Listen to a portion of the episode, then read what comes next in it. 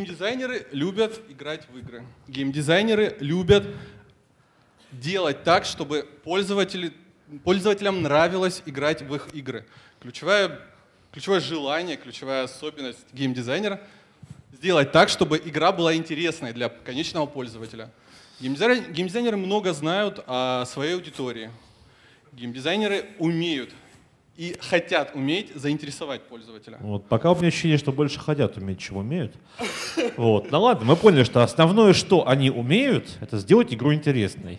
Ну, если игре повезло с геймдизайнером. В отличие от них, маркетинг. У нас задачи гораздо более четкие, понятные и приземленные. Мы отвечаем за привлечение людей в игру, мы отвечаем за то, чтобы игра занимала правильное место на рынке. Мы ее позиционируем, мы понимаем, на что она может рассчитывать и ведем ее к этому.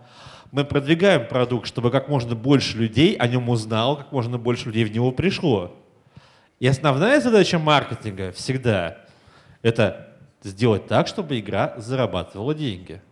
Любой проект, который выходит на рынок, его основная цель – это отбиться и заработать денег – а потом уже слава, мировое признание, вот это вот все, что вы там так любите. Грубо говоря, основные цели у геймдизайнеров сделать игру, в которую будут с удовольствием играть. У маркетолога получить игру, в которой будут с удовольствием платить.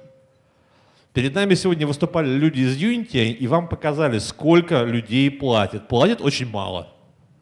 Поэтому их нужно крепко держать в руках и не позволять им платить еще меньше, иначе мы все разоримся. Соответственно, они любят людей и игры, мы любим деньги и выманивать их из людей. Из-за этого периодически происходят ужасающие просто столкновения и дикие коллизии. Как с ними бороться, до сих пор вопрос открытый. Мы не будем сегодня затрагивать в, нашей, в нашем батле, я бы сказал, вопросы трафика, монетизации и прочего. Мы будем говорить о вещах, которые относятся именно к продуктовому маркетингу когда камень преткновения в каком-то игровом решении, либо в маркетинговом решении. И как, собственно, люди это решают. И вот наш первый кейс. Скажите, кто из вас знает вот эту замечательную фразу «by design»? Кто когда-нибудь говорил ее своим коллегам? Гори в аду. Для тех, кто, к счастью своему, не в курсе, сейчас я ваше счастье развею. By design — это когда геймдизайнер понимает, что у него косяк, но не хочет в этом признаваться. И искренне пытается сделать вид, что все так, как и должно быть, потому что все, в принципе, нормально, он так и запланировал. Особенно часто это бывает, когда геймдизайнеры меняют жанры игр. До этого он всю жизнь разрабатывал фэнтези с магией, эльфами, гномами и прочим, а тут внезапно стал разрабатывать, не знаю, военно-исторические стратегии. Все еще пытается оправдать, почему у него танк КВ-2 стреляет в два раза слабее, чем танк Т-7, ну, тем, что это by design. Итак, давным-давно в одной далекой-далекой военно-исторической стратегии, над которой я имел удовольствие работать, случилось чудо by design. Это немецкая пушка флаг 8,8 сантиметров. И в этой игре она должна была играть роль зенитного орудия, которое стоит на страже вашей базы, охраняет ваши небеса от э, вторженцев. И все казалось бы хорошо. Проблема в том, что во время Второй мировой войны эта пушка, как только она наклоняла свой хобот э, вниз, э, танки жгла за милую душу считалась одним из лучших еще и противотанковых орудий Второй мировой. Но геймдизайнер об этом, видимо, не знал. Поэтому, когда мы запускали плей-тесты проекта, и танки врага подъезжали к твоей базе, пушка дисциплинированно склоняла хобот, начинала им елозить туда-сюда, но не стреляла. Ну, она же зенитное орудие. У него же в табличке в Excel прописано, что это зенитка.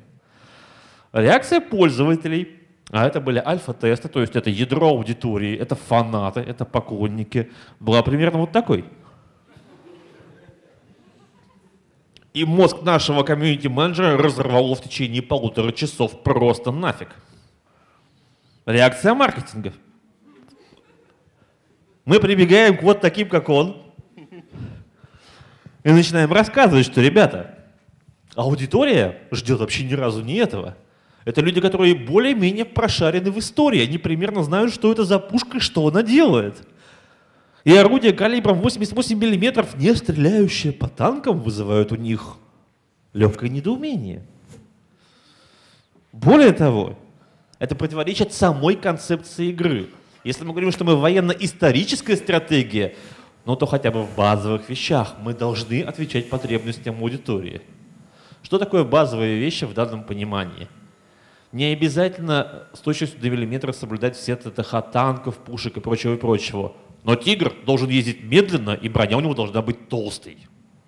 Хотя бы вот, чтобы отвечать базовым представлениям человека о том, что это было. И более того, это противоречит самому здравому смыслу. Опять же, у нас скоро аудитория, люди, которые знают, как ведут себя эти орудия. Само орудие склоняется и начинает отслеживать дулом танки. Не хватает только самой малости стрельбы. В итоге мы прогнозировали, что это приведет к потере аудитории, потому что люди разочаруются. И самое основное USP, историчность процесса, вот такими вот ерзаниями оно убивается на корню. Еще раз, реакция маркетологов на картинке. А реакция геймдизайнеров в ответ на это? By design.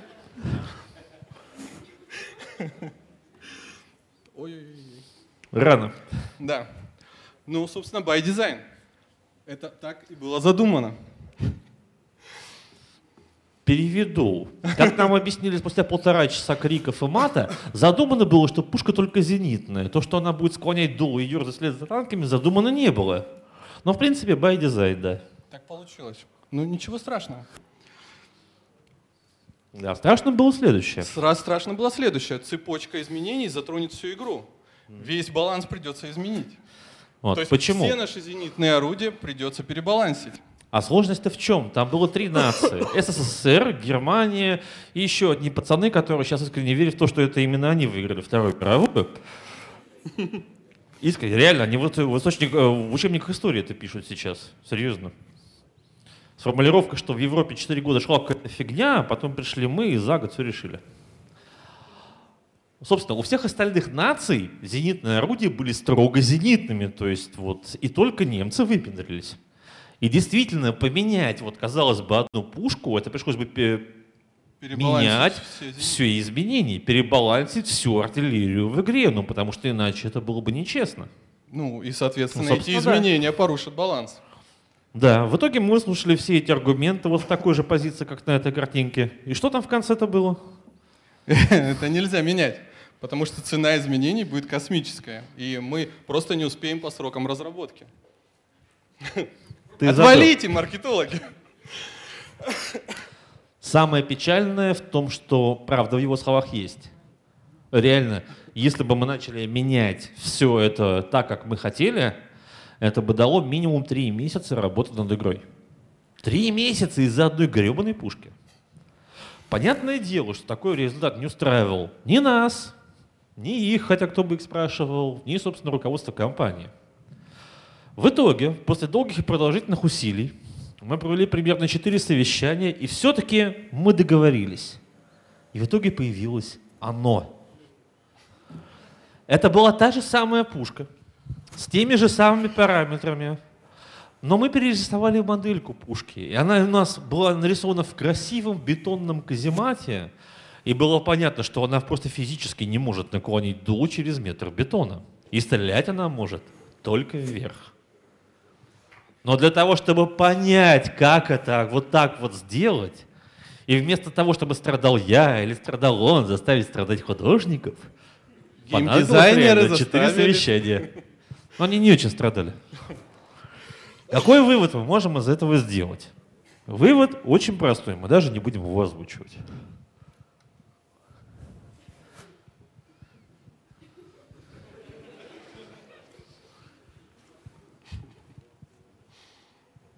Вообще геймдизайнеры очень любят, когда вместо они накосячат, а вместо них работают другие, исправляя это. Таких моментов во время разработки масса. Часть из них нивелирует продюсер, который сидит, смотрит недреманным оком за всеми, и если что, бьет по голове, да-да, по голове тех, кто допускает такие косяки. Но маркетинг на этом этапе, он все равно должен отслеживать ход разработки, чтобы вот таких вот вещей, которые тупо противоречат желаниям аудитории, избегать прямо на старте. Я думаю, что те из вас, кто сталкивался с разработкой, наверняка что-нибудь такое у себя могут вспомнить. Важно не доводить это до перфекционизма. А то мы скатимся в стремление достигнуть максимальной реалистичности, что в одной из игр на моей памяти привело к тому, что это была РПГ, разрабатывалась отечественной компанией, ребята очень упирали на исторический реализм. И в итоге главному герою нужно было помимо 12 элементов доспеха, ну, средневековье же, собирать еще э, поддоспешники, э, какие-то специальные тапочки, которые надевались под железные ботинки и прочее, прочее, прочее. К счастью, этого геймдизайнера успели уволить, прежде чем он ввел это в игру. Второй кейс. Такие ситуации тоже бывают достаточно часто, и вот в этом кейсе, к счастью, мы успели разобраться с этим до того, как реализовали в игре. Мобильный проект, а, по сути, практически красивый клон игры Heroes Charge. Все ли играли в Heroes Charge? Хоть кто-то играл вообще? Только, только я, Серег, походу, играл. Мало как-то. Ну хорошо. Некий мобильный проект, в котором у людей доступны разные режимы игры, множество. По мере того, как они развиваются и прокачивают своего героя, у них наступают там новые и новые испытания.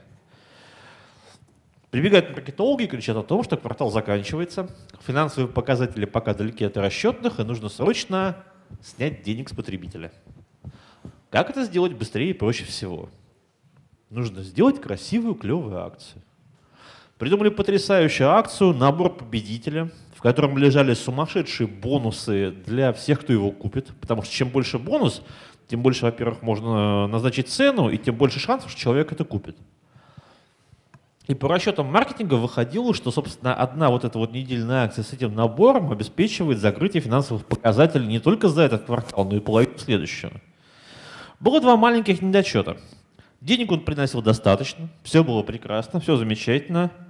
А, но человек, который купил его только начав играть с нуля, мог, собственно, легко пролететь минимум половину сюжетной кампании, которая составляла большую часть метагейма игры. И полученных бонусов в виде доспехов, героев и прочего ему хватало для того, чтобы легко войти в топ-1000 PvP на своем сервере.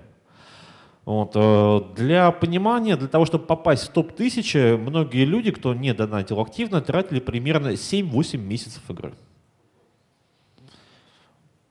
Как маркетологам эта акция нам нравилась безумно. Мы гарантированно получали огромное количество денег в краткий период. Но геймдизайнеры сделали вот так. Да вы с ума сошли. Это что, почему? Нельзя так делать. Спорим? Во-первых, мы лишаем игроков возможности нормального развития. Они не могут нормально расти по левелу, по экипировке, по, по всему. Прислушавшись к ним, мы поняли, что да, они действительно они лишаются возможности даже пошагово познать вот этот самый метагейм, познать разные режимы игры, понять, куда нужно идти, откуда получать там новый крафт, откуда получать experience, откуда в конце концов качать игровые деньги. Они быстро улетают вперед, они проскакивают сюжет.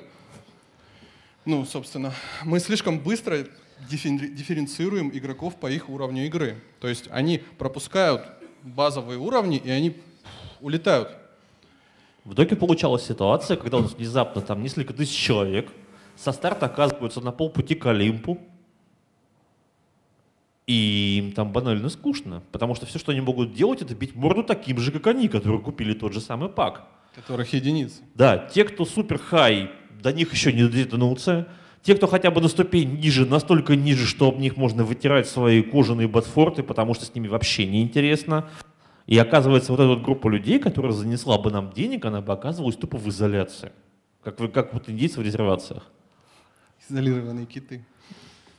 Ну и, собственно, мы теряем денег в долгосрочной перспективе гораздо больше, чем мы могли бы получить. И вот то это... есть, если бы эти пользователи росли потихоньку, заносили по чуть-чуть, то есть они сделали первый платеж, они чуть-чуть продвинулись, поиграли, по ПВП-шились друг с другом, потом занесли еще, еще, еще, еще. То есть в долгосрочной перспективе мы больше проигрываем. И вот это вот был иезуитский ход с их стороны. Геймдизайнеры взяли в плен двух аналитиков, просидели с ними четыре дня, они реально построили вот этот вот керв, показали, сколько люди тратят на протяжении определенного времени, чтобы дойти до того уровня развития, который мы продаем с этим паком, и пришли к нам со самым страшным оружием, с цифрами в руках. против цифр маркетинг бессилен. То есть мы реально поняли, что если бы мы уперлись рогом, то мы бы сели в такую лужу, из которой бы долго еще не выбрались. К счастью, все обошлось. В итоге акцию все-таки запустили. Естественно, этот пак был сильно-сильно порезан, ну и правда стоил подешевле, чтобы не было такого ажиотажа. Для того, чтобы все-таки денег добрать, для того, чтобы получить необходимое количество финансирования, было разработано и введено еще две акции в этот период, но достаточно узких и тематических. Грубо говоря, люди получали преимущество в одном из режимов игры определенное. Весомое, приятное, но не позволяющее им вот так вот это, воткнуть в себя реактивный ранец и стартануть к небу, как это было до этого. К счастью, это помогло. Особенный предмет моей гордости, что ни одного геймдизайнера в процессе обсуждения не пострадало, хотя часто доходит и до этого. Короткий вывод, который можно сделать из нашего выступления. Здесь все еще есть люди, которые хотят стать геймдизайнерами? Есть кто работает в маркетинге или хочет работать в маркетинге? Вы ненавидите их так же, как я? Я очень не люблю геймдизайнеров, но я не могу не признать того, что если вы с ними на одной волне и вы нормально общаетесь, это синергия, которая дает безумные результаты. Во-первых, позволяя увеличить свои показатели сильно, а во-вторых, позволяя избегать вот таких вот глупых фейлов, два примера которых мы привели сегодня. В одном случае набродачили геймдизайнера, и маркетинг помог это исправить. В другом случае маркетинг, погнавшись за коротким рублем, чуть не спустил в трубу пол аудитории и длинный рубль. И за что спасибо геймдизайнерам, что они нам помогли это поправить. Так что польза от вас, конечно, определенная есть. Небольшая. Ну, ладно уж, живите там.